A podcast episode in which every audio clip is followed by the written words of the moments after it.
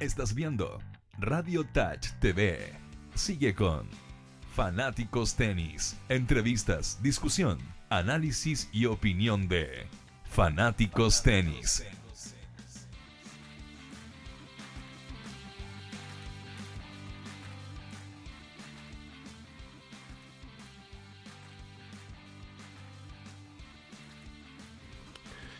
Hola, ¿qué tal? Muy buenas tardes. Sean todos muy bienvenidos a otra edición de Fanáticos del Tenis, eh, programa que llega toda la semana a través de Radio Touch, que se toma las pantallas para compartir, debatir y analizar todo con respecto al deporte blanco. Hoy tendremos entrevistas, anécdotas, invitados, como ustedes pueden ver, tenemos el panel completo. Eso, gracias por, la, por recibir la invitación y poder, poder venir. También pueden compartir esta transmisión por Red Gol, Mundo Pacífico, desde Santiago de Chile hasta Panguipulli. Y además pueden vernos por Twitter, Facebook, Instagram y por Tenis Chile, que también está Tenis Chile. Así es que dicho esto, voy a presentar a nuestro invitado, amiga de la casa, mano derecha mía, izquierda de su pantalla, la señorita Tatiana Carpio de Acción Tenis. Muy buenas tardes, muy buenas tardes Egoen, muy buenas tardes a todos los invitados. Un honor tener hoy el panel lleno. ¿eh? Sí, tenemos harta información, harta, harta, harta cosa Sí. buena que podemos... Y ha sido bien movido el, el- el- el tenis últimamente. Sí, está bastante movido, se viene... Ahora, yo perdón Egoen, ¿eh? pero voy a tomarme el, Tómese atrevimiento todo el tiempo que quiera. para saludar a lo- en los controles a nuestro amigo Max Eso. Prieto. ¿Cómo le va Max hoy?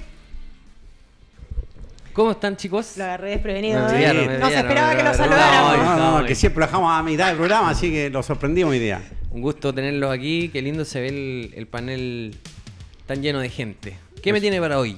Hoy tenemos mucha información, tengo que saludar también a la izquierda a, la- a mi invitado que es Mauricio Castro, que desde, desde nos visita de Chicureo de Padel, de Soccer and Santa Padel. Elena Soccer and Padel. Exactamente, así que estará con Bienvenido. nosotros Bienvenido. para dar, toda, dar a conocer toda la información que él tiene con respecto a su club deportivo.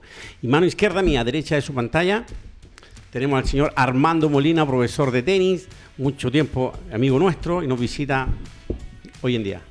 Buenas tardes, ya no es la primera vez, así que le agradezco la invitación.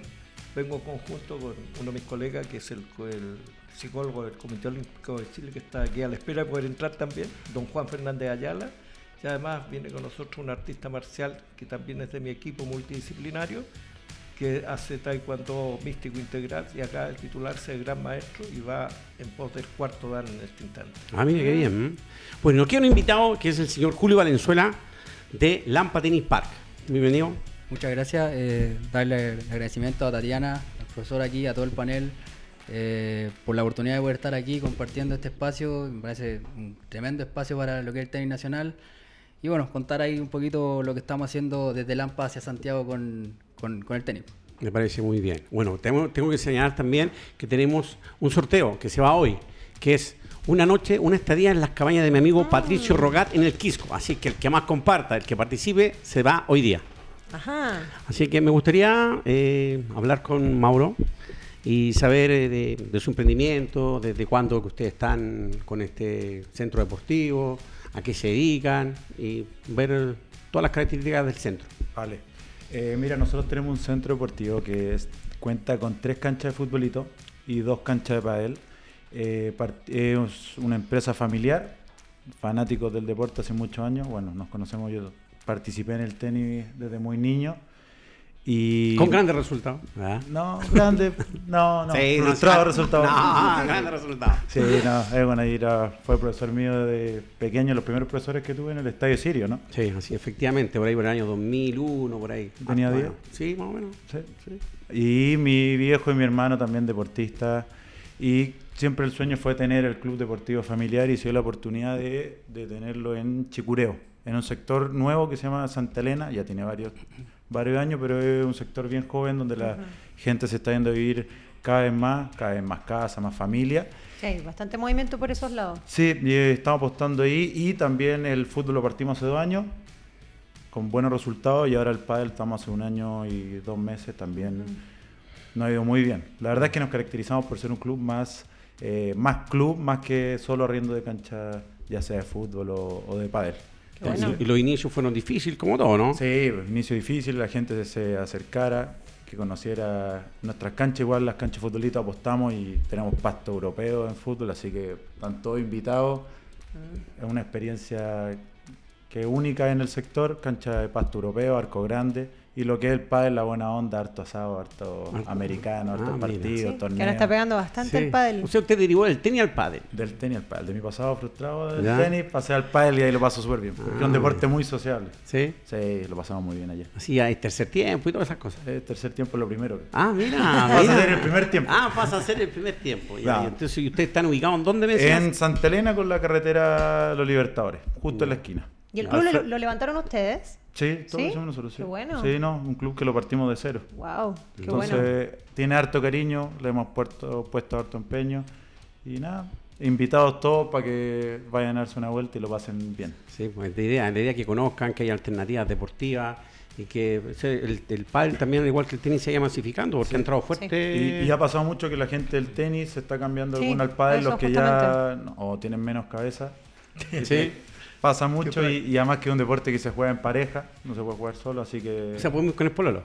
pueden ir con ah, polola, nada todo. más. Max, estamos invitados. Conozca el lugar ahí, el entorno. ¿ah? Sí, no, es un deporte que está pegando mucho y tiene mucho futuro. Se están abriendo varias oportunidades acá en Chile y, hacia el exterior. ¿Y ustedes trabajan como academia, solamente Sí, tenemos una, de ahora tenemos un profesor, que se, tenemos dos profesores, Sebastián Curvis y Juan Simón, que están haciendo clases todos los días ya, son unos cracks. Así que también está la opción de que quiere aprender o quiere mejorar o ya quiere subir, tiene la opción de estar con ellos. Así que Qué bueno. Mira qué Ah, bueno. Poquito la academia de niños movimiento. también, Ya. que es importante, formar una buena base, así que Sí. estamos con harto movimiento. Mira qué bonito el- lo que están haciendo, de esperar que tengan el mayor éxito y que sea promisorio. Sí, también estamos enfocándonos también en la parte social, que nos interesa mucho que lo- los jóvenes de, de escasos recursos también con- tengan la posibilidad de jugar este deporte, así que estamos trabajando este año en nuestra gran meta. Qué bueno, qué bonito que puedan trabajar en el aspecto social, que se, se esté ampliando, que llegue a todos los rincones de Chile, porque se, se dice que el tenis y todos estos deportes son medios exclusivos. Pero qué Así. importante que no se olvide eso, porque hemos, bueno, aquí nosotros, Ego, en, Sí. en el programa han pasado mucha, muchos profes, muchas academias y, y ojalá que no se deje de lado eso, porque hay muchos emprendimientos y todo, pero que al final reciban ese beneficio también los que no pueden acceder. Y yo creo que los grandes talentos también están ahí. También, Sí, también. así Hay que es. descubrirlo. Así es. Es un diamante en bruto que hay que pulirlo. Tienen que tener la oportunidad, ¿no?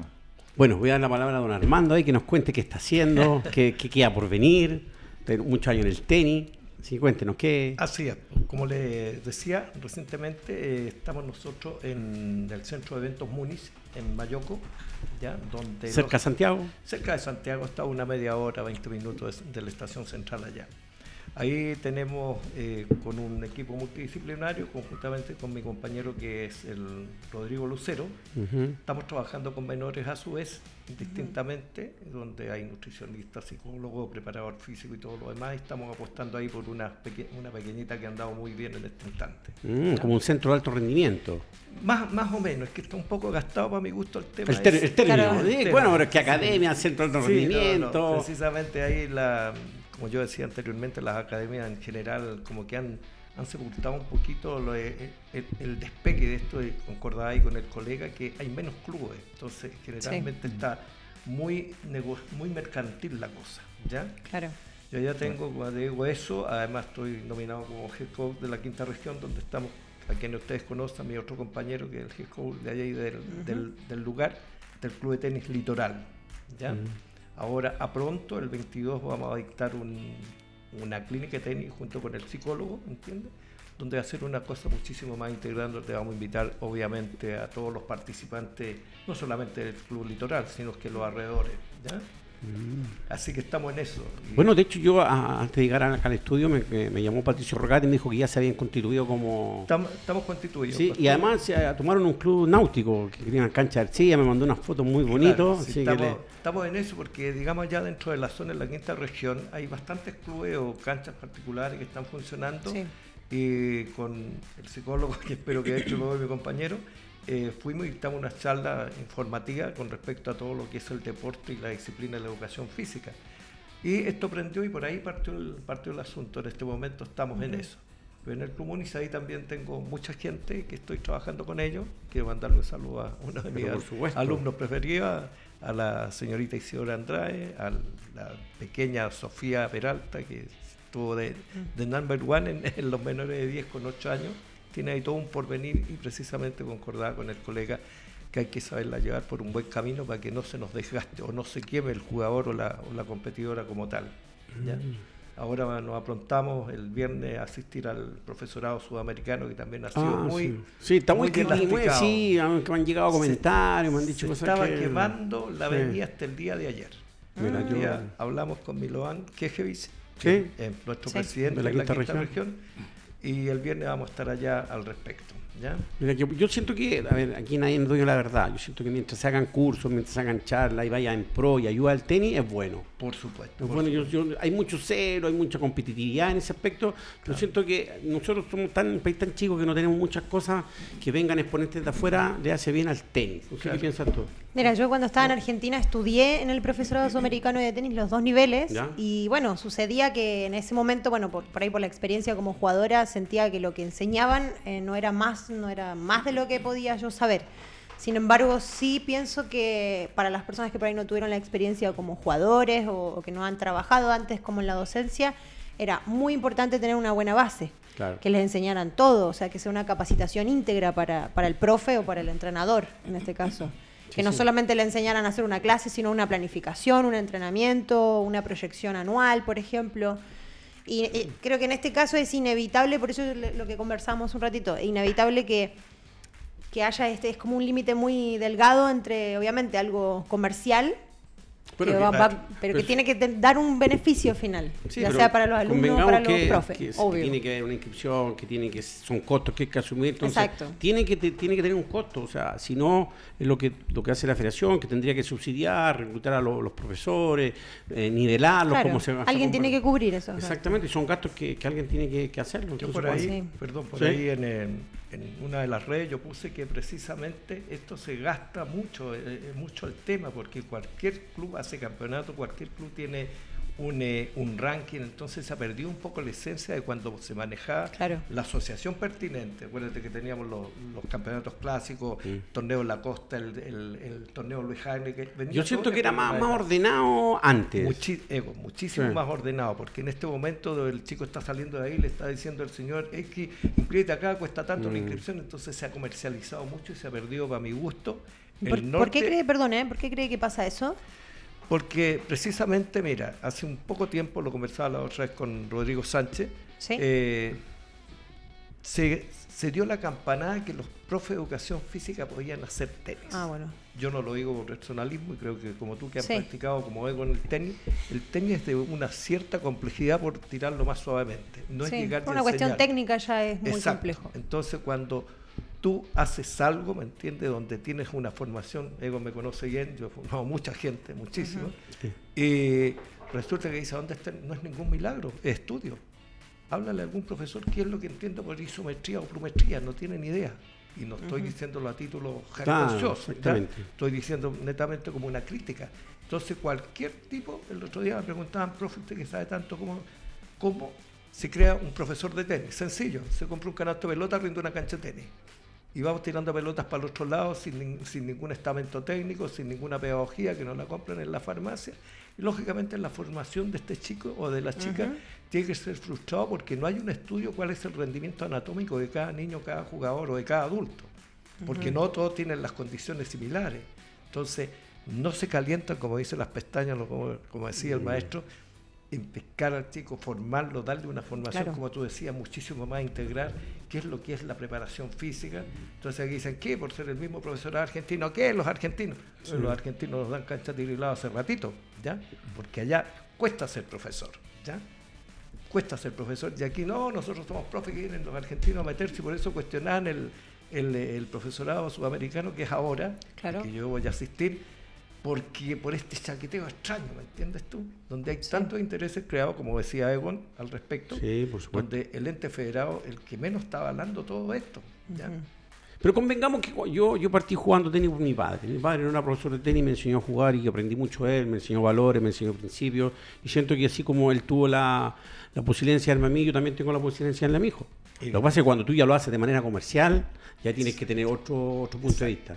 Ahí a, a nosotros, perdón, a los colegas, que que me explaye más, eh, nos cuesta muchísimo, porque a veces los padres, para mi gusto, quieren ser más jugador que el niño. Y tú ves que en los torneos es hasta un poco decepcionante ver cómo no, los, no, los, no les llaman la atención, los insultan sin llegar a los exabruptos, a los chiquitos. Eso sí. ¿Ya? ¿Por qué? Porque digo yo, de repente la familia intenta integrarse a este medio sociocultural, de, financiero, no sé cómo verlo, donde es un mundo que no conocen y a través de los menores, ya ha pasado cuántos chicos se han retirado del tema y dicen, mi papá nos dejaron hasta acá con esto. ¿Ya? La deserción que hay en el tenis es alto. Tú- uno se pone- se pone a pensar hace unos 10 años atrás cuando estaba González, Mazú, Río, nosotros teníamos una cantidad de jugadores en menores sobre, sé, por 3.000, 4.000 jugadores. Sí, eran 6.500. Claro, y hoy en día tenemos Son 500 y tanto. 500, claro. Bueno, igual creo que un complemento para un deportista que tiene que tener entre la familia, los entrenadores, el club y ya Exacto. cada vez están trabajando los psicólogos deportivos con los niños más temprana edad. claro. Sí. Pero qué pena cuando la familia por ahí tiene que ver intereses económicos y prefiere ir a un profesor que le cobra más barato, pero que tal vez no sabe lo mismo. Bueno, pero a mí, yo Ahí hablo están las academias a, a título personal. Yo he trabajado en diferentes clubes y todos tenemos competencia. Siempre hay alguien que cobra más caro y otro que cobra más barato. Y el mercado es el que debiera regular. Siempre ha sido así. Evidente. Entonces ¿Quién digo, se encarga de eso? o sea, en teoría el mercado, pero... Nadie eh, regula. exactamente, no hay un ente regulador que diga ya, mira, ¿Quién te va a decir, no, por lo que vos sabés, estás cobrando muy barato o muy caro? Claro, así pasa. No sé qué piensa Julio. Eh, Sí, o sea, lo que yo pienso es que, por ejemplo, hay mucho profesor que quizás por un, un poco de, como decía el profe acá, comienzan con un canastito, arriendan una cancha por ahí, empiezan a tirar pelotas y se van olvidando un poco de la, perdón, de la capacitación. O sea, Sí, he escuchado un montón de, veces la frase cuando alguien publica alguna capacitación, algún curso, y dice, no, o sea, yo fui jugador, no lo necesito. O sea, es, pero tan común ver eso. Claro. Sí, a veces pasa. O de repente el- el- la balanza que hay de que un buen jugador no quiere decir también que sea un buen profesor. Que es muy importante, de repente la gente va donde cree que el, el jugador le va a aportar más cosas que un buen profesor o, Mm. o alguien que esté preparado mejor. Ahí es Claro. bien delicado el límite. Yo también ¿eh? creo Justo en lo los- conversamos la otra vez con sí, Rodrigo, ¿te acordás? Yo creo en los equipos multidisciplinarios. Yo creo que debe haber un psicólogo, debe haber un preparador físico. Porque, no sé, pues, hay- cada uno le da un enfoque distinto. Claro. Y eso hace que que o sea, el yo creo que crezca. Nico Mazú, por ejemplo, no tiene que haber hecho los cursos No, pues, de hecho, 1 o sí. 2 y Bueno, sin de embargo hecho, a mí la experiencia como jugador lo También, habilita. Claro, Claro, no, la lo- regla no aplica a lo transmite. Lógicamente hay O excepciones. sea, tendría más herramientas si se capacita, podría llegar de otra manera al jugador. Hay cosas que, que cuestan entenderla. Yo la he venido, creo que esta es la tercera vez. La primera vez yo vine con todo mi equipo completo, los dos que están afuera, más un kinesiólogo, ya que es magíster en osteopatía, ya con buenos estudios, un nutricionista, un nutricionista deportivo, ya vinimos en total. Entonces decía, pero ¿qué tiene que ver un artista marcial en esto? Entonces, dentro de eso están los equipos multidisciplinarios, o sea, Sí. son disciplinas distintas que Lo que puede aportar. a homologar, ¿me entiende? Un mayor rendimiento en el, en el jugador individual, como el tenis, como el artista marcial, como el golf. Entonces creen que es una sola línea y eso realmente es lo que cuesta que la gente entienda, porque por una cuestión de capacitación de estudio, como bien decía el profe aquí, nosotros de repente tenemos que pelear contra adversidades que son bien burdas en el fondo, ¿ya? Muy burdas porque cuesta. Me, me veían esta chiquita que tengo y me decía, ¿cómo juega esta niña? ¿Cómo le pega? Le digo, ¿tú sabes cuánto le ha costado? El tenis no es Mm. un proceso a corto plazo, cuanto más es a mediano, contando ciertas condiciones de cada jugador, ¿me entiendes? Pero yo, Sí. yo, disculpe que interrumpa. A mí una vez me preguntaron, ¿un jugador nace o se hace? Las dos cosas. Yo comparto la misma opinión. Claro. Oye, típico que cuando ven a un niño que tiene habilidades o que más o menos está jugando bien, lo primero que le preguntan, ¿cuántos años tiene? Claro. Como que si fuera, un, no, este niño es pequeño y nació así de bueno. No, claro. Claro, a mí me llevaron Ellos llegan y lo ven jugar bonito nomás. De las anecdóticas que hay, una chiquita, no voy a decir el nombre en el club, qué sé yo, y quiero, mire, me lo recomendaron a usted, porque usted ha movido mucha gente joven y niño y qué sé yo. Entonces le digo, bueno, no sé si resultará, hay que verla porque no todos son iguales, ¿ya? Comenzó a funcionar, la niña se ilusionó mucho con que jugara conmigo, quisiera yo las clases.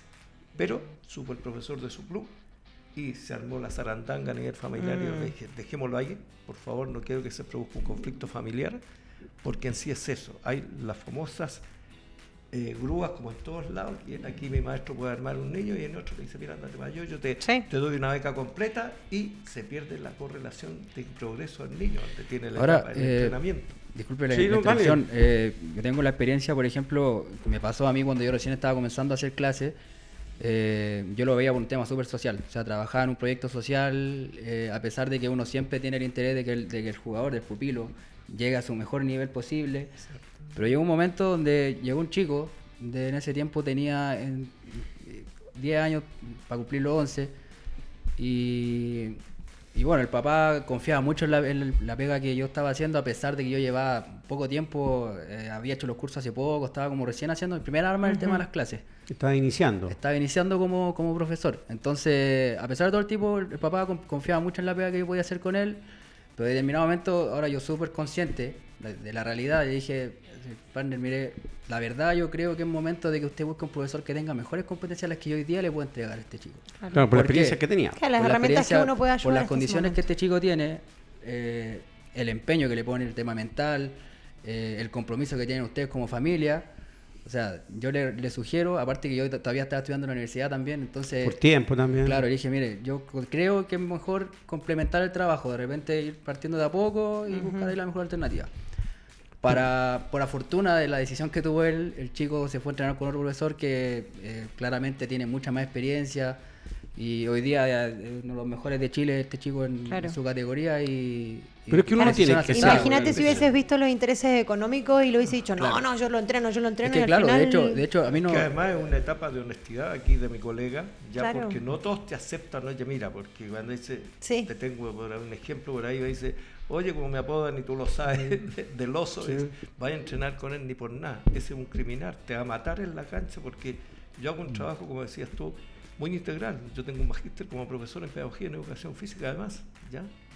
Soy pedagogo netamente, entonces sé, además me, me combino con mi equipo donde está multidisciplina, como decía yo recientemente, se tiende a homologar, ¿me entiende? El rendimiento de cada jugador. Pero yo siento que cuando uno igual. tiene un chico que juega bien, que los papás, como dices tú, están comprometidos y que te dicen de principio, mira, a mí me pasó con el número uno de Chile, que es Cristian Garín. Sí, sí, Papá, la familia es impecable, siempre ahí, y siempre desde que yo los conocí me dijeron, yo quiero que mi hijo sea profesional. Pero ¿cuál le da que un niño se de, o sea, la familia debería ya pensar que el niño puede ser A o mí- ya exigirlo que se exija a él? y A mí a título personal, me- yo lo tomé de los ¿Cuál 8 la edad años ideal? y tenía 12 años y ellos ya querían que su hijo fuera profesional. Claro. Entonces yo tenía una escuelita de tenis, trabajaba solo. ¿Pero la familia quería o el No, niño? la familia desde niño. Y el niño. Yo él también, pues, o sea, si, si él, él decía yo quiero... Está incentivado por la... Ese es Claro, el problema, eso- que se produce un vicio ahí, que la familia Pero- en vez de mesurarlo un poco, Por- por verlo Ah. Piano, piano, excelentano, ¿no? Yo digo, ¿qué más etapa? Está un tiempo acá, trata de ganar a los, los mejores que están acá y después da el salto. No, pero el papá decía, mira, si es que yo quiero esto. Y me dice, ¿tú, ¿tú conoces un lugar donde yo lo pueda llevar? Sí, un, un centro de alto rendimiento, pero te cuesta tanto. ¿Tú tienes esos recursos como poder Claro. hacerlo? Me dice, mira, yo no tengo esa plata, pero mira, yo tengo un- una propiedad, la puedo vender y costeo la carrera a mi hijo. Claro. Y así fue. Se y la ahora, pagan. A mí me y ahora sorprende mucho la está ahí, diferencia. Ahí, está ahí. Entonces tú decís, disculpa, Y si no estaba Sí. ahí, perdían pero, todo. pero un riesgo, Un pero riesgo. ellos lo asumieron desde, Sí, desde que tenía 8 o 9 años. Entonces ahora que esté dando resultados a mí no me sorprende porque el, el- el gran artífice de eso fueron sus padres. Claro.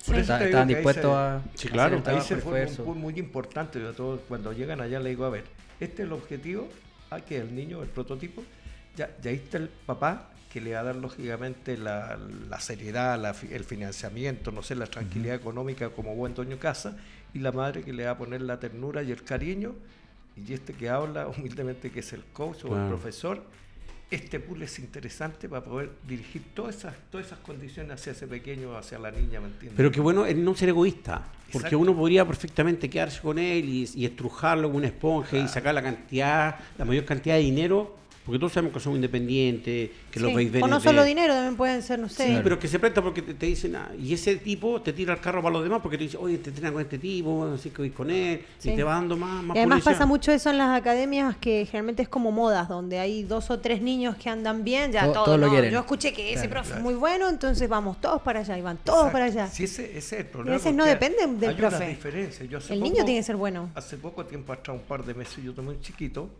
que prácticamente iba a pasear al club. No. No, mi colega al parecer no lo tomaba en cuenta y de repente conversaron conmigo un chiquito de 12 años tiene, se llama Ezequiel, que me tiene que estar viendo. Empezamos a trabajar, un trabajo durísimo. Primero hubo que ponerlo a punto porque estaba con unos kilitos de más. En este momento estiró, Mm. creció, está jugando muy bien. Pero están esos papás que me lograron entender porque de repente. Que había que disciplinarlo. Claro, yo soy a lo mejor demasiado rígido, como pu- pusieron por ahí de repente. Yo todavía me acuerdo de tu grito, pero gracias a ti hoy soy un profesional. Entonces, eh, le digo, a lo mejor es, un- es, es- es una pedagogía que ya yo la tengo, pero inserta en base a todo lo que he tenido con respecto a mi, a mi, mi andar, que Egon la conoce bien. Pero yo hoy día, trabajo contigo, hoy día este es mi, mi objetivo. Tengo que reactualizarme y revisar el disco duro y actualizarlo de acuerdo a lo que tenemos en este instante. Claro. O si no, vaya a seguir enseñando tenis en el año 50, no sirve. Otra, otra cosa que yo considero también importante, que lo menciona el profe acá, es que creo yo, no, no sé si estaré, equivocado, pero noto a veces que hay mucho recelo a trabajar con equipos multidisciplinarios.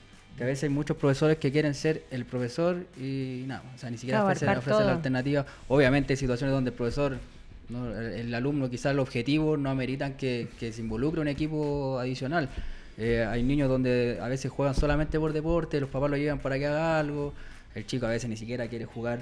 Entonces, ahora cuando hay un proyecto ya un poco más formativo, eh, creo que la base es trabajar en equipo, o sea, tener, Claro. ojalá en Chile hubiese, hubiese más, creo yo, eh, Sí. equipo de, eh, multidisciplinario, tanto en la academia, no solo en la academia, sino que también en los clubes, como lo Sí. está haciendo el Bueno, no sé qué opinan ustedes, pero inclusive hoy en día está un poco mejor visto esto de, de ser como más partner inclusive entre academias o entre profesores. O sea, yo me acuerdo cuando era chica, competía allá en Argentina y de pronto era muy difícil hacer como... Encuentros. eh, co- claro, gracias, como encuentros, como que uno vaya y Una entrene in- con una el... interacción ahí. Claro, Bueno, yo porque el entrenador tenía miedo que se lo robaran casi. Yo recuerdo los años 80, Armando me me puede, puede avalar lo que estoy diciendo. Yo entrenaba en el Club La Chile y teníamos de vecino el Club Mundial y constantemente se hacían interclubes, se jugaban competencias internas, lo que hoy en día se, se ha querido retomar, pero el- los tiempos a veces no son los que, lo que, lo que acompañan, están todos presionados por ir yendo, corriendo. Entonces, Sí. pero yo creo que mi, mi visión es que el niño tiene que entrar a hacer un deporte porque le das- ya sabemos la, Por los salud, muchos beneficios claro. que trae ya tanto social. Claro, Y ahí si es que uno ve que tiene proyección y el mismo niño está de acuerdo y la familia, se puede ir avanzando, pero de repente pasa que por presionarlo al final terminan tomando un- una fobia al deporte o terminan reventados. Claro, y tanta cosa que pasa. Nosotros, al, al que habla hace mucho tiempo atrás, yo voy mucho hacia la décima región, que mandé un saludo y se lo re- renuevo otra vez, eh, específicamente a la comuna de Maullín, donde también hay gente con muchas condiciones. Ahí sacamos una niña muy buena y lamentablemente eh, el municipio, o el, el INED pertinente o el consejo local no le dio esa opción y esa niña se perdió en el tenis. Favorablemente en su vida personal ahora ya es una persona profesional en otra área, pero teniendo todas las condiciones de vida. Pero que el tenis te da una base, el respeto, la disciplina. enseña muchos valores. claro. O sea, yo, yo lo reflejo en, en la vida cotidiana, el, Sí. el que tienes que llegar antes, que tienes que preocuparte que la cancha esté en buenas condiciones, porque el que entrena ahí eres tú. Entonces, de repente lle- lle- llegan niños a entrenar, arriendan una cancha, y como en los clubes, eh, las partes donde arriendan cancha es netamente comercial, uno va y llega y el tipo que está en la hora antes y se va, y tú llegas y, y no hay nadie que la arregle, Exacto. terminas regando tú la cancha. Claro. Entonces yo digo, "Ay, perdón, pero yo estoy pagando por un servicio. Y ese servicio vale tanto. Y yo quiero que me atiendan como corresponde. Y, y he tenido diferentes problemas en clubes por lo mismo. Porque dice, oye, ¿qué te creí? Si estoy entrenando al Chino Río. Digo, oye, pero tienes que entregar un servicio de buena calidad. O sea, yo si voy a entrenar una cancha que está seca, que está en pésimas condiciones, o sea, psicológicamente no entro de igual manera cuando la cancha está regada, está limpiecita, está húmeda. O sea, tú Bien, entras con ¿no? otra actitud de Te, te motiva Pero el lógico. terreno, tú entras a una cancha seca y se te bajan las alas, como dice uno, de Pero agarrar anímicamente, claro. Claro. Entonces Así yo digo, eso son, son cosas que son muy importantes, pero que la gente no, no, no las valora como tal. No, como te digo, en este momento eh, se ha producido para mi gusto un desbande en cuanto al orden, como lo hablábamos recientemente. El ente federado no está manejando la asociación pertinente. A lo mejor es lo mismo que yo, figura director en Santiago, me decía, ¿por qué Armando Molina está en la quinta región?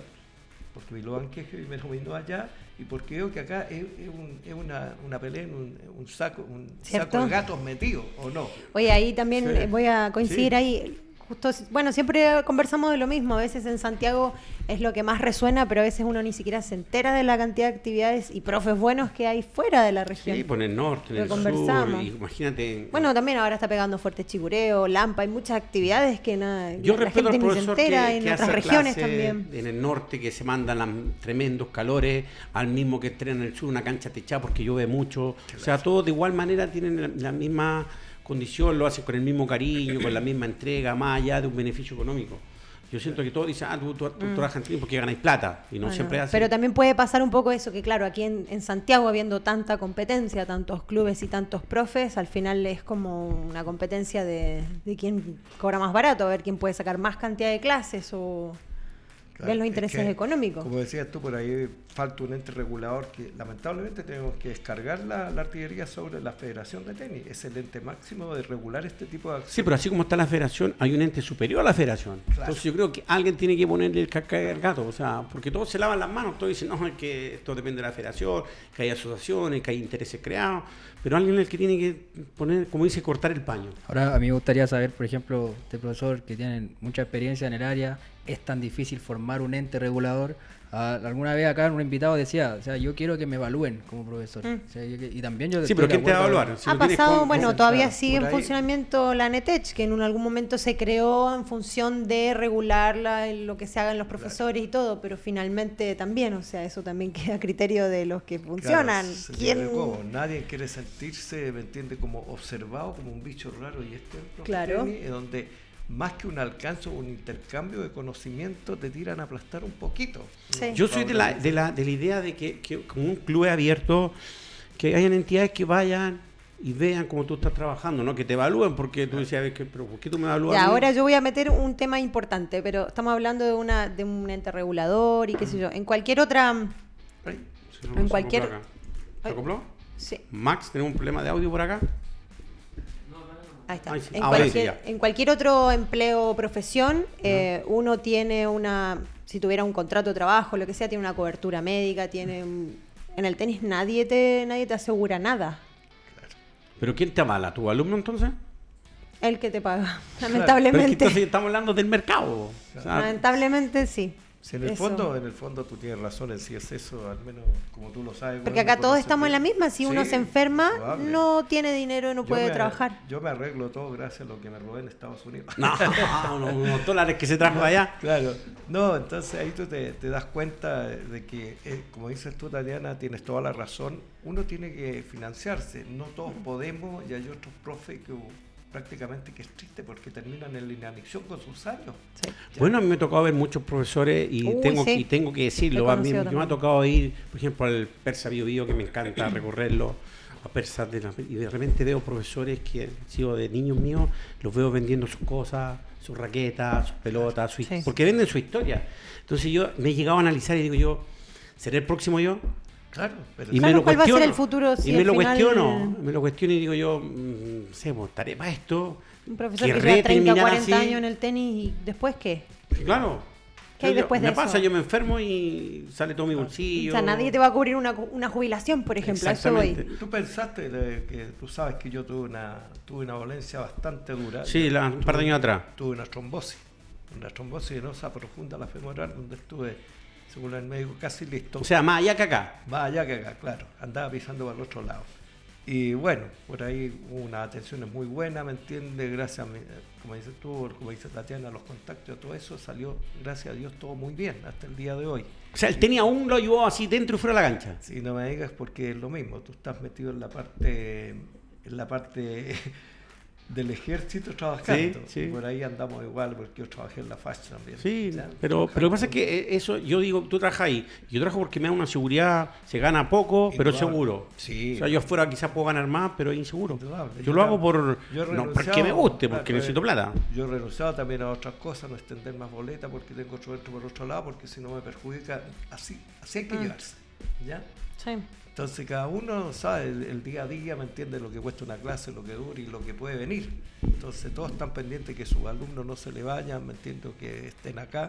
Pero Yo creo que ahí surge el recelo, obviamente, Claro. y ahí es la creatividad de cada uno como profe. pero evidente. ahí- mantenerse capacitado, mantenerse También actualizado. hay, a su vez está el respeto y el, eh, el compromiso de la gente Mm. que asiste a, a- a recurrir al profe por sus conocimientos. Porque, Oye, mira, el de allá dice que hay que tirar la pelota para arriba, se lo vuelto de carnero, me voy a cambiar porque es distinto. Entonces ahí muestran sin ofender la ignorancia del conocimiento con respecto a lo que es el tenis en realidad. Pero yo también Sí. siento que eh, como, como ética profesional, como lo que uno le inculcaba de niño, de repente pasa que o sea, se produce una vacante por ahí, ah, una academia, y empieza a sonar el teléfono, oye, ¿qué estáis haciendo? Te ofrezco tanto. Y uno va, ve, y estando allá, Dice, pero oye, tú tenías, no sé, pues 70, 80 niños y si cobráis tanto, uno fue al colegio y suma y restar no siempre da un resultado. y te ofrezco esto. Entonces tú decís, o sea, tan, tan poco para, para toda la infraestructura, para todo lo que tiene, entonces decís, no, me prefiero quedarme con lo que yo tengo, que es poquito, y no le regalo mi trabajo a nadie. Claro. Porque los porcentajes que se manejan afuera, también un tipo que tuviera un club te dice, mira, yo tú puedes hacer clase acá, pero trabajamos 70-30, el típico porcentaje. Empezamos a negociar, que no, que no, que yo soy dueño de la cancha, sí, pero es que la clase la hago yo, y siempre se tira y afloja. Claro, y ahí hay que- que tener también el buen ojo entre la cantidad, que es importante, pero no de mejorar la calidad, como decía el maestro acá también. ¿ya? Esa es la, la parte que cuesta. Yo- hay quien tiene academia, como mi, mi otro compañero de equipo que lo conoce muy bien, Juan Carlos Rivera, el Chato. El Chato también tiene su academia ahí en la Florida. Pomposamente su academia con dos canchas, pero tiene muchísima gente porque él trabaja muy bien. Sí. Y te mando un saludo, Chato, que sé que me está mirando. Pero ahí está el punto de cómo trabaja el profesor y también cómo se hace respetar y valorar. Pero evidente, claro, son Mi- por sus conocimientos. Y que Y si el- mientras más detractores tenga, más crece el Claro, y si el profesor se va actualizando, va Claro. haciendo Sí, cursos, obvio. se actualiza, Evidente. va a tener eh, el prestigio y el respeto que merece y va a poder cobrar tranquilamente lo que quiera. No, Mm. indudablemente que sí. Mira, acá por interna eh, tenemos muchos amigos que están conectados, le mandamos Sí, justo saludos. estaba viendo lo mismo. Tati, por favor, hazlo. Sí, mira, acá le manda saludos Diego Lobos al Ah, profe mira. Armando, así De- que le mandan saludos. Fue alumno de la universidad también. de Mira. Sí. Y tenemos a Claudio Tapia también que dice saludos al profe Julio Matías Valenzuela.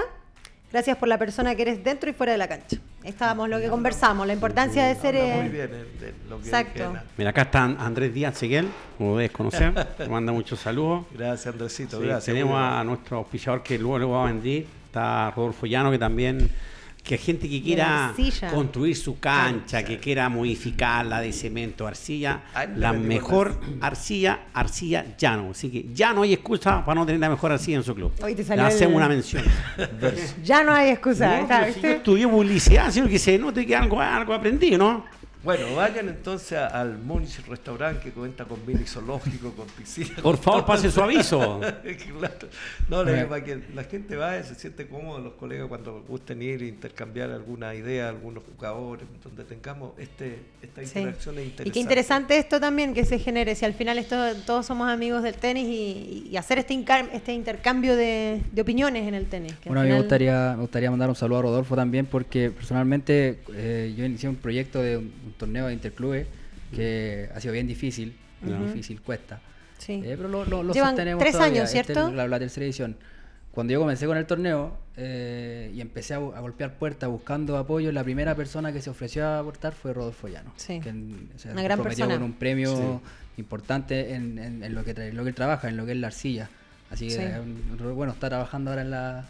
eh, con Cristian bueno. Rojo están trabajando en el club donde yo trabajo en Tennis Park, están haciendo una mantención y, y no, el tipo, o sea, un 7. Es Sí, de- de material profesional el además. material es Material súper. muy bueno, ¿no? Sí, Sí. nada, nada que decir. Bueno, no, por, no obstante a eso, el, el ATP de Santiago que se jugó la semana pasada, que fue la final, se, se utilizó esa arcilla. O sea, Mira. por algo algo está en los grandes clubes y, y la gente lo busca. O sea, yo siento que, que se está abriendo mercado para él, que cada día se están haciendo más canchas de arcilla y es de esperar que, Qué te- bueno. que tengan la mejor arcilla. Así que bueno. un Así es. teléfono ahí, búsquenlo en Facebook, Twitter, Instagram y ahí el hombre después pasamos Sí. por caja nosotros. Totalmente. Oye, Julio, quiero aprovechar de que de preguntarte un poquito sobre, sobre los interclubes, porque igual me parece bien interesante. Sí, mira, eh, este torneo es una especie de torneo de interclubes y equipos. ¿ya? El nombre de interclubes porque inició como netamente una liga de interclubes, ahora nos fuimos encontrando en el camino con el hecho de que es difícil regular, por ejemplo, cómo funciona cada club. Claro. Partimos con seis clubes que todos tienen un distinto sistema de funcionamiento, no todos tienen socios, no todos tienen, algunos clubes Claro. funcionan solamente con arriendo de cancha. ¿sí? ¿Y ustedes cómo lo sería- hacían? Eh, pe- ¿Pedían así como un mínimo de inscritos, como claro, por equipo? Nosotros contamos, o sea, solicitamos que el club tenga un mínimo de inscritos para poder participar, eh, que integren jugadores, que se hagan las categorías, se cumplan con el- las categorías, que es lo más, lo más complejo. Sí. Eh, y bueno, ahí sobre la marcha hemos ido eh, teniendo, obviamente, siempre hay dificultades, también cosas muy buenas. El año Sí. pasado fue un, un buen año, finalizó bien. eh, los clubes se terminaron contentos con la participación. Algunos clubes les costó participar del torneo porque Sí. la exigencia igual es alta, cosa que también estamos trabajando ahora porque la idea es que se integren los clubes y no que se que vean las bases y salgan arrancando. Claro. Pero el gran problema que tenemos como, como, como liga es el tema de los jugadores. ¿Por qué? sería súper fácil que nosotros ponemos un requisito ya, mira, o sea, para poder participar tenéis que tener tantos socios. Claro. Perfecto. Sí, ¿Qué pasa con que no los se clubes que no tienen en- socios? ¿Cómo claro. lo regulamos? Por ejemplo, pero en el caso tuyo, o sea, cuando uno se quiere asociar a una asociación, valga la redundancia, te piden cierta cantidad de canchas, cierta cantidad de jugadores. Y entonces yo digo, si un club chiquitito, o sea, de- ellos deberían ser más flexibles porque es plata igual está entrando. Claro, ahí por ejemplo nosotros ofrecíamos dos alternativas. ¿Qué pasaba? O sea, viene un club chico y me dice, en julio yo quiero participar. Eh, Ya, perfecto, necesitáis jugadores de la categoría primera honor, segunda, tercera, cuarta, novicio. Ya, que no tengo jugadores de honor. Y eso fue lo que más ruido hizo. Le dije, mira, Claro. en este caso yo te doy la oportunidad de que tú puedas invitar jugadores que sean de la categoría honor y primera y lo integres a tu club. Ah, con el mira. compromiso de que, o sea, que vengan cosas buenas para el club. Claro. Eso generó mucho ruido. Hubo clubes que se retiraron de la competencia precisamente porque consideraban que no era, no era quizá ético. Claro. Ya, obviamente yo respeto absolutamente la postura, me parece bien, si no están de acuerdo no, Sí. no puedo hacer mucho. Entonces, ¿cuáles fueron las cosas buenas de eso? Por ejemplo, tengo el ejemplo del club Los Paltos de Lampa. Un club que se inscribió al torneo y me dijo, mira Julio, Marcelo Viña, que es la persona que, que, eh, me dice, mira, me faltan tantos jugadores, mira, ¿tiene algún contacto? ¿Puede integrarlo? Integra, invítalo a participar en el club. Sí. ¿Qué es lo que pasó? Integró jugadores y hoy día esos jugadores pertenecen al club. O sea, arriendan las canchas ahí, juegan los Sí. torneos internos del club. Sí. Entonces, esas son las cosas buenas. Se habla mucho quizás de lo malo, de no, es que cómo hay que, hay que meter jugadores Mm. de afuera. Bueno, démosle la chance y vamos trabajando para que en el futuro podamos regularlo de mejor manera. Sí, igual, Eh. ojo, a mí me parece muy interesante esa iniciativa porque, bueno, yo vengo de, de la crianza tenística de, de Argentina y algo que era muy común en Argentina eran los interclubes. Algo que Claro. uno desde chico, desde los 8 o 10 años, eh, iniciaba o aprendía tenis y en cualquier club había eh, un equipo formado de alguna categoría y uno jugaba representando al club. Entonces era bien interesante ese sentido de pertenencia, donde había un equipo, donde lo que conversábamos en el pádel existía el tercer tiempo, había como otra instancia para compartir dentro del club y se En- generaba esta parte en- social. Claro, en el pádel pasa que si bien las, las canchas de pádel todavía no es club, que la gente pague una matrícula por el club, debe haber, pero igual la gente se identifica con el club y va a jugar a los torneos Sí. y, se, y sienten que van a representar al club en el cual juegan regularmente. Bueno, en los torneos de pádel Sí. ahora están inscribiéndose 100 parejas aprox. Agarrado fuerte. Ha agarrado Sí. sí. y hay varios torneos. ¿Tú crees que apunta a que sea una federación, una asociación? Sí, están no, hay trabajando? federaciones, Sí, claro, pero también hay Sí, torneos sí, privados. sí. Este fin de semana hay un torneo para los Tour también. Hay selección de Bueno, pádel también. Hay Sí. selecciones, que pero eso lo de la federación. Por eso a Sí, hace voy yo. años que Están a- Chile tiene equipo federado que viaja de hombres y de Se mujeres. está abriendo está Carlitos federación acá. Sari, nos mandamos un saludo a Carlitos Sari. Sí. Sí, ahí en el club sí, italiano. Se maneja Sí, el estadio. Nuevo. del tenis al pádel. Como Varios. La, la gran mayoría. Mucho, mucho se Sí. ha cambiado, fíjate, bastante. Y, Sí. eh, eh, agarrado vuelo porque lógicamente... Yo creo que es por lo, que hablamos, ¿eh? es una cuestión como social, Sí. es más, es más amigable, más Eh, amistoso eh, en el deporte. eh, sí, yo encuentro- Como el ambiente yo- fútbol, quizás. aquí, ¿no? lamentablemente, en que- Chile siento que no existe mucho eso en el tenis. No sé A ver, por usted que Sí, está, yo usted que que estuve en el tenis, Sí, claro. pero veo que el pádel, a ver, eh, se puede avanzar más rápido. El tema, so- de, Sí, eso sí. el tema social con las otras personas es- también es muy potente en el, en el pádel y, y se pasa bien. Jugar Pero con pero partner, no estás solo Sí. jugando frente al otro que en un partido de tenis, ¿cuántas veces habláis con el integro la Si cosa. jugando un partido, un partido amistoso. No te Claro. cruzáis miradas, pero el pádel está ahí hablando, tenéis los cambios de lado. Sí, es más chica la cancha, entonces como partner, más sí. cercano también. Lo pasamos muy bien. Por lo menos en el club, en nuestro club, se pasa muy bien.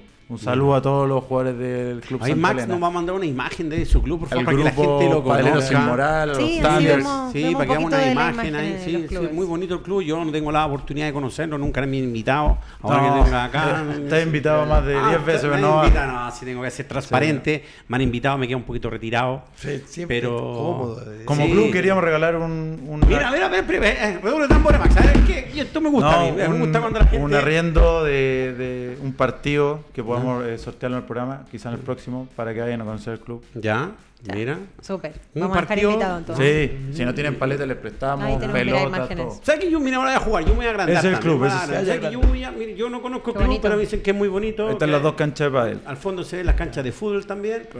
Yo creo que como hay profesor, yo creo que la gente a lo mejor quiere aprender a jugar. Y también te- podemos sortear una clase. Mire, tenemos dos premios. Para que la gente conozca el club, conozca el deporte, que es lo que sea, nos tenemos interesa. clase de pádel y tenemos un arriendo de padre. Así que por favor, compartan la transmisión. La próxima semana hacemos sorteo. y Cabaña, todo Uy, tenemos las cabañas. Max, por favor, usted ve ahí Sí, por después favor, defina- recordémosle a la gente para que compartan esta transmisión, porque la, la persona que comparta más veces esta transmisión se va a ganar un fin de semana en las cabañas de Mi amigo Patricio Rogal, Ah, en el eh, Quisco. en el En Quisco. Usted conoce las cabañas, ¿no?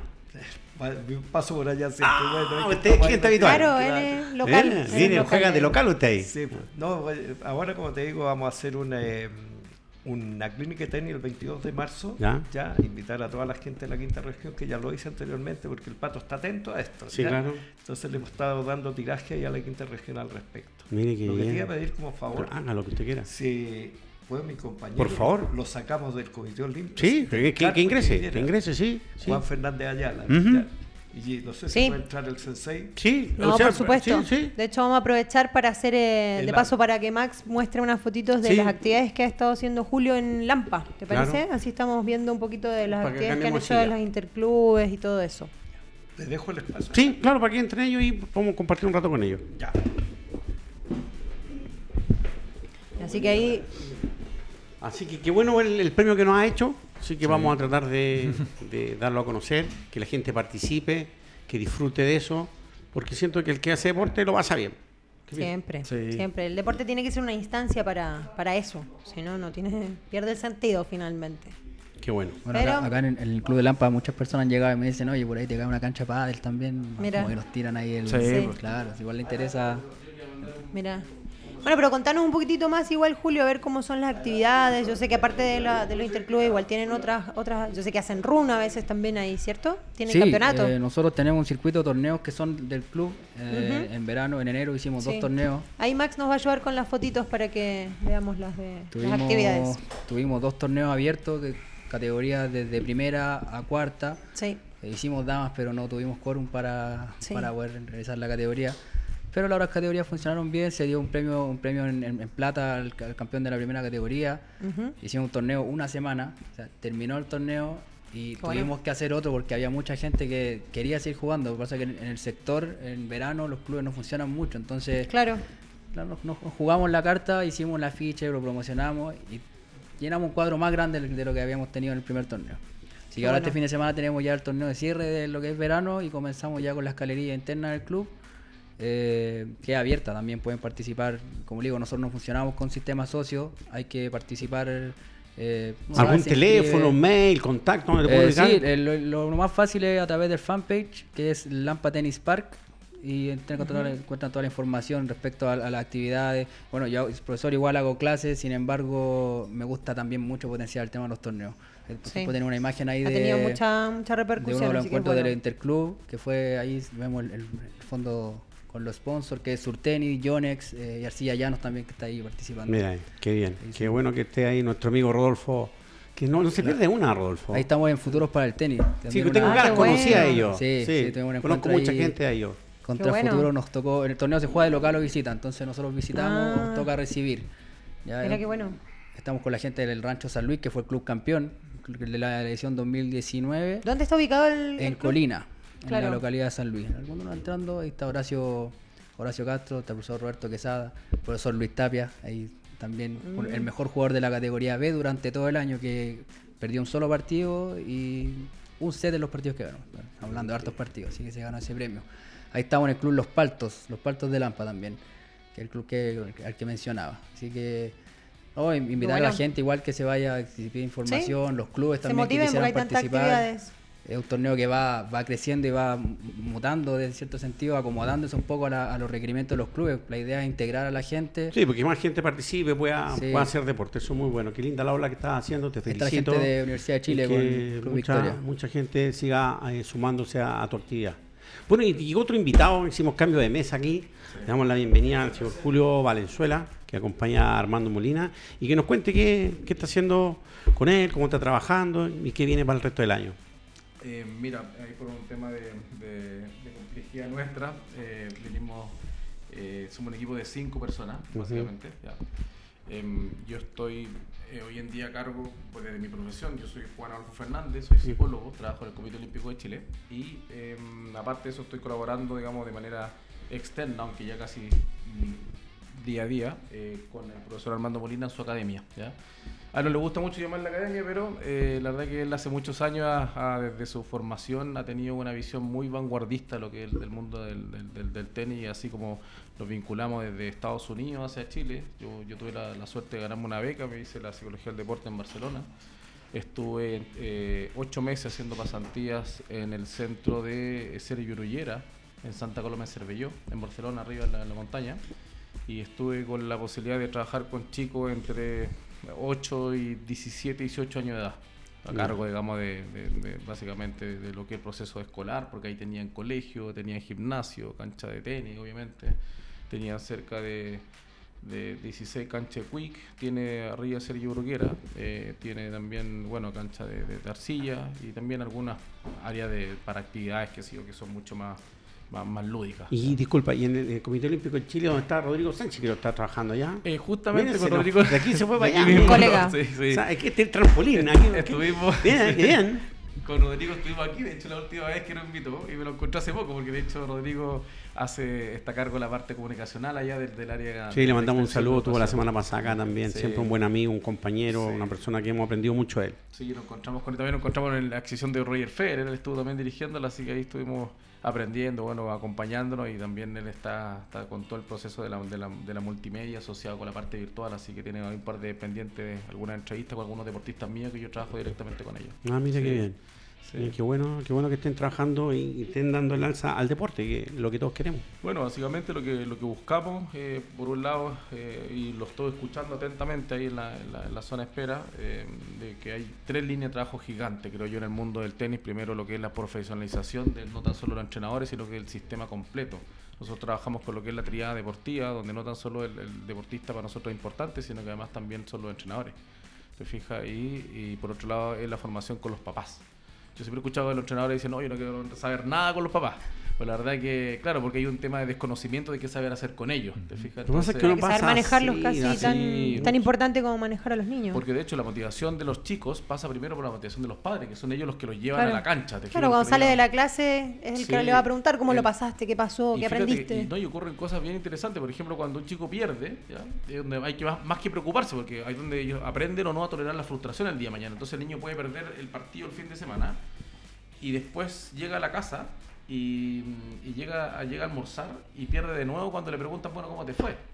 Claro. Y el día domingo, ¿no es cierto? Y van de la abuelita y la abuelita le vuelve a preguntar cómo Claro, le la fue. familia al final va a ser Sí, los que sí. van a encargarse de la contención. Y, ojo, y al revés también, ¿ah? con el tema del éxito. Porque muchas veces algunos pasan a ser dueños de sus casas. O sea, como el niño salió campeón y tiene cuatro hermanos, y el otro hermano, favorito. el favorito, eh, que quiere Mm, almorzar. claro. Entonces elige la comida de los cuatro. Sí, o sea, claro. si ese día le tocó a lo mejor, no sé, poner la mesa, ayudar a alguna cosa doméstica en la casa, no, es que yo te lo hago porque como saliste campeón o como te fue bien, Mm. te fijas, entonces luego después nos quejamos el día de mañana de cómo no hacemos el traspaso de lo que es el profesionalismo dentro de la cancha de tenis y lo que significa en el día a día tu, tu vivir, digamos. Además que claro, uno como jugador me tocó vivirlo y a campeonatos ahí a mi mamá, mi papá, mi abuelo, iban todos a verme jugar y cuando ganaba y estaban todos ahí, cuando perdía y no había nadie, entonces tú Claro. ganás y perdí doble en todos No, lados. y y la otro, lo- también los retos, te fijas, los premios. Siempre he dicho que lo- los premios deportivos tienen que ser dentro del deporte. Para eso está la medalla. O sea, uno tiene que enseñarle valores dentro, hablar delante de los valores del deporte. Y yo, eh, con ya la segunda y otra ministra más, que cada vez que eh, hay cambio de ministro nos van a visitar al Centro de Entrenamiento Claro, Olímpico. Y le digo siempre lo mismo a la, ministra. Digo, intento yo de, de informarle y decirle algo que a lo mejor nadie más se lo va a decir directamente, que tengo la posibilidad de poder estudiarlo, por eso que lo puedo decir. Eh, y es que el deporte no es igual a salud. Para No. que sea igual a salud o para que se acerque a la salud tiene que haber ciertas condiciones. Y eso está velado por todos los agentes del deporte, no por el Pero tenemos el mejor sistema de salud del mundo, el Bueno, ministro bueno. lo acaba de decir, ¿cómo me está contradiciendo? Tenemos mejor, mejor sistema de salud, ¿no? Es lo que se comenta. Bueno, No, y pero- además, de, eh, por lo contrario, el deporte en alto rendimiento creo que es todo lo contrario Sí, a claro, salud. Es una agresión al físico desde el punto de vista Mental y físico. sí, terrible. Yo Es tengo- todo lo contrario a salud, o sea, Tengo eso una no es. opinión que yo siempre digo a mis alumnos y se la rescaté a otro alumno. y me dice, mira, las medallas tú las ganas en los entrenamientos. Sí, claro. En los torneos tú las pasas a buscar, ¿no? Sí, claro. Mira, Ese, es- bonito. ese es mi Sí. concepto, que te lo- se la robé a un alumno Sí. que, que, que bueno, y, jugó y muchos de años. paso los papás hay que ahí informarles de que los premios deportivos lo hacen el club, el entrenador, y la cancha, la medalla y, y la verdad que lo- en, en la casa tienen que premiarlo porque se portan bien en la casa, porque son buenos hijos, porque son buenos hermanos. Claro, ¿te fijas? lo otro es una actividad que realiza. Claro, justamente. Entonces, como que uno llega a la, a la casa, no sé, pues Mezcla eh, todo. Mezcla todo. Te fijas, entonces el día de mañana es mucho más complejo, sobre todo en, en el deporte cuando se, se pone más de alto rendimiento, más profesional, es Sí. mucho más difícil poder Por, complementar. por ejemplo, yo siento que con la reforma educacional van, eh, que tú acabas de decir, siento que ha ido matando el deporte en general, no tanto en el tenis, lo ha ido matando porque un niño llega a, la- a las 8 de la mañana al colegio, sale a las 3 de la tarde en hacer tareas, ¿a qué hora juega? Yo recuerdo que antes yo estudiaba, salía a la una, comía y tenía toda la tarde para jugar, para entrenar, para, poder desarrollar mi tenis. Sí, yo creo que cuando se hizo todo este, este modelo educativo, entre comillas, más vanguardista, se perdió totalmente la actividad física, que es lo que es el movimiento más básico del ser humano, el ejercicio y fundamentalmente el deporte. Por ejemplo, uno de los estudios que me tocó revisar cuando estaba en Europa, estudiando, que viví cerca de tres años en Barcelona, eh, en Francia hay más de 5.000 torneos de tenis. Sí. ¿Y tú cuántos, Sí, los interclubes en Francia funcionan distintos. cuántos, Sí. cuántos top 10 tiene de, de- de tenis de francés? ¿Cuántos top 100? Entonces, no un indicador por decir, mira, vamos a invertir más en un deporte porque finalmente tenemos un talento, ¿no es cierto? O tenemos un país donde tenemos buenos eh, tenistas. ¿Te fijas? Creo que tiene que haber una, una, una Uy, base ese mucho más tema es científico. infinito Sí. para hablar si Sí. comparáramos. Sí, no, Sí, claro. que nosotros somos un país tercermundista, entonces en compararnos, aspecto, sí, claro, sí. Yo creo que ya, ya por in- ingreso per cápita ya como que ya Claro. quedamos ahí limitados. Un poquito, ¿no? Claro, porque imagínate una raqueta de tenis, un implemento, un bolso, ¿cuánto eso cuesta? Sí, hay auspiciadores, pero el auspiciador también apuesta a resultados. O sea, claro. Si tú no me das a decir, mira, estoy dentro de los 5, dentro de los 10, yo puedo invertir por ti. Pero ojo, no- hoy día, hoy día las redes sociales son súper importantes. O sea, de hecho, esta misma radio, ¿no es cierto? La escucha mucha gente, mucho más que inclusive las redes más tal vez convencionales. Y por otro lado también los de- mismos deportistas. Yo tengo varios deportistas que son, de hecho, ahora vengo justamente de un control con Francesca Santi, nuestra gimnasta estrella que tenemos hoy en día en, en Chile. Y ella tiene muchos seguidores. Tenemos también a la Javiera Caña, que tiene otros tantos miles de seguidores. Y la verdad que han conseguido auspicio de manera personal, justamente Sí, con todo lo que redes es las redes sociales. sociales. Claro, pero eso, pero, pero es por un... Ha ido mutando también. Ah, por algo de- personal, por, por Sí, claro. resultados que hayan Sí, tenido, por pero la Sí. mayoría... Sí. Me pasa que de repente un club, un tío dice, oye, ¿por qué ese tipo tiene auspicio si no es mejor que yo? Sí, claro. Y lo claro, debe tener un nivel otra de repercusión, otra Claro. imagen. Claro. Claro, bueno, es lo que mide la empresa finalmente hoy en día. Pues se Sí. buscan resultados. Sí, claro. Bueno. O sea, basta con que aquí nosotros estamos buscando auspicio ahora, así que vamos. que- Bueno, Olymp- Olympic Club, un saludo para ellos, que son los- el, el- el grupo donde yo también trabajo a nivel de, de gimnasia. Y quería también aprovechar de mandar un saludo a Felipe Olivares, que es uno de mis tenismesistas, que es uno de los exportados que tenemos como una especie de Arturo Vidal, pero en el tenis de mesa. Así que aprovecho que estamos, que estamos hablando de tenis, digamos, el, el tenis de, de salón, indoor, Sí. y el tenis Sí. de mesa. Quería mandarle un saludo al que me, de hecho me está justamente siguiendo. Vive en Europa hace más de 10 años. Y en nuestra raqueta número uno, que estaba también en los Juegos Panamericanos, estuvo a punto de clasificar a un Juego Olímpico, así que le mando un, un fuerte abrazo y cariño para todos mis deportistas. Qué bueno. que- qué bueno Bueno, que haga ese- ese y de paso aprovechar entonces, Goen, para ir este Podríamos. Sí, podríamos, pero antes de despedirnos. Y yo creo la que- hora y se me pasa Sí, quedan volando. cinco minutos. Mira, podemos. eh, el sorteo, Max, ¿por qué no me, tira al ganador, por favor? Porque dice, mira, la vez que yo hago el me dice, se lo lleva el amigo Ego, No, el amigo no es La cierto. Tati. Si no estaríamos nosotros ahí. No, si yo tengo una visita que tengo que ir a hacer Patricio, pero dije que yo quería una No noche romántica. Romántica, si no, no voy. Así que por favor, ahí nos va a tirar. a ver el- quién fue el ganador, quién compartió más veces la transmisión el día de hoy. Sí, muy bueno eso. A ver quién se gana la estadía. ¡No! Ay. Mira. Vamos a ver quién lo compartió aquí, lo estamos viendo. Y se lo ganó Andrés Díaz Seguel. ¡Oh! Ajá, mira que bien. Andrés. Hoy está muy ganador Andrés, por favor. Está muy, va a decir que está arreglado esto. La vez pasada, hace un par de meses, yo hice un sorteo de una polera y Ah, Andrés se ganó una polera. mismo está, está- Ya, está- que fiel al Está programa. coludido el hombre. este. ¿Es fiel al programa? Sí, sí, que le mandamos un saludo, manda Fuerte saludos a. Armando. Un fiel auditor, Sí, entonces. un fiel auditor, sí. Exactamente. Mira, eso es bueno, que se lo gane alguien de- Felicitaciones entonces para Andrés. Le damos un, un Que saludo. disfrute mucho su fin de semana entonces en la playa. En la playa, sí. Así que, Exacto. bueno, yo quiero agradecer a los invitados que tuvimos el día de hoy. Todo bien Creo, interesante el programa. interesante. Se hizo muy corto. Siento que Pasó hemos tenido- rápido. Sí, pasa muy rápido. corto, Sí, corto de hecho, no hablamos mucho de actualidad, pero eh, lo, ameri- que lo ameritaba. De hecho, nosotros atrás teníamos ahí un, un meeting entre nosotros, así también muy entretenido, que nos fueron a buscar, de hecho casi nos quedamos allá. Sí, así que Sí, sí. eh, aquí dice Andrés que tiene mucha suerte. Yo digo el que tiene suerte en el juego, en el amor, no sé si tanto, pero le vamos a preguntar. Y me dice mi polera. La vendí ya, Andrés, la vendí. Así que no me pregunte por la polera. Así que yo le doy un agradecimiento a todos los invitados que tuvimos el día de hoy. Muchas gracias. Eh, palabras al cierre, si quieren promover, despedirse, comentario, el panel y el micrófono está abierto. No sé. Yo? Sí, por Sí. supuesto. Eh, bueno, dejar a todos invitados al club Santa Elena Soccer and Paddle, los que les guste jugar fútbol y quieran aprender de este deporte que tiene un gran boom que es el pádel. Están todos invitados, estamos en la carretera eh, General San Martín con la calle Santa Elena. Ahí en el sector se llama Santa Elena. Así que invitado a todos. Saludos a Felipe Escobar, que es uno de los grandes jugadores allá del club, que está de cumpleaños hoy día. Ah, así le mandamos un saludo, un abrazo y que lo disfrute y que a los pádel. igual. Ah, mira, qué bien. Qué bueno. Grupitos de padel. Eso, mire, está bien metido en el padre. Te vamos a tener que ir a visitarlo. Vaya, vaya. Sí, usted, amigo mío. Eh, bueno, eh, para despedirme quiero volver a dar las gracias a ustedes por la invitación. Para mí fue una, una, una horita súper enriquecedora. Me, agradecer la oportunidad de escucharlo, incluso aquí al, al amigo, al profesor, a ustedes. Y bueno, enviarle un saludo a toda la gente de Tennis Park, al equipo, Rafael Aguilera, José Mondaca, a mi bolola Nayer Vázquez también que trabaja junto a nosotros, eh, que es parte del equipo, y a todos los jugadores del club y de la Liga de Interclubes también, que este año también estamos ahí trabajando para sacarla adelante. O sea, usted trabaja con su polola.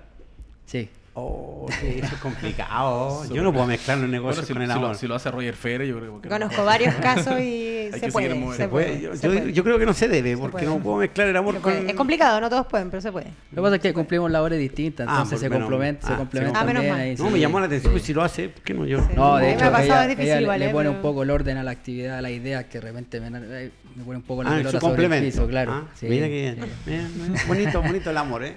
Florece en el, en el deporte, en el día a día. Qué bueno. Me llamó la atención eso, trabajar con la pareja. Vamos a tener que aplicarnos. Así ahí. es, sí. ¿Usted no se anima a trabajar con.? Lo he hecho una vez, lo he hecho ¿Y una vez, qué tal funciona. su experiencia? Funciona. ¿Sí? Sí. Pero tiene que- que, tener uno paciencia, porque claro, problemas- lo que deja dentro de la cancha, fuera de la cancha, hay que separarlo. Sí. Pero se puede. Se puede. Mire. Se bueno, puede. hemos llegado al final del programa. Le damos eh, el agradecimiento a todos que nos siguieron. Vamos a estar aquí todos los, todas las semanas, todos los días miércoles, desde 14 a 15 horas. Así que aquellos que se perdieron este programa pueden vernos Pueden y revivirnos por YouTube. Así que dicho esto, que tengan una linda semana. Pedimos las felicitaciones a todos que estuvieron acá y Muchas que tengan gracias. una Jueguen linda. tenis. Jueguen tenis, Gracias, disfruten. gracias. Y vienen más sorteos, vienen sorpresas, vienen auspiciadores. Así que síganos, comenten y compartan. Hasta luego, que estén bien. Chao.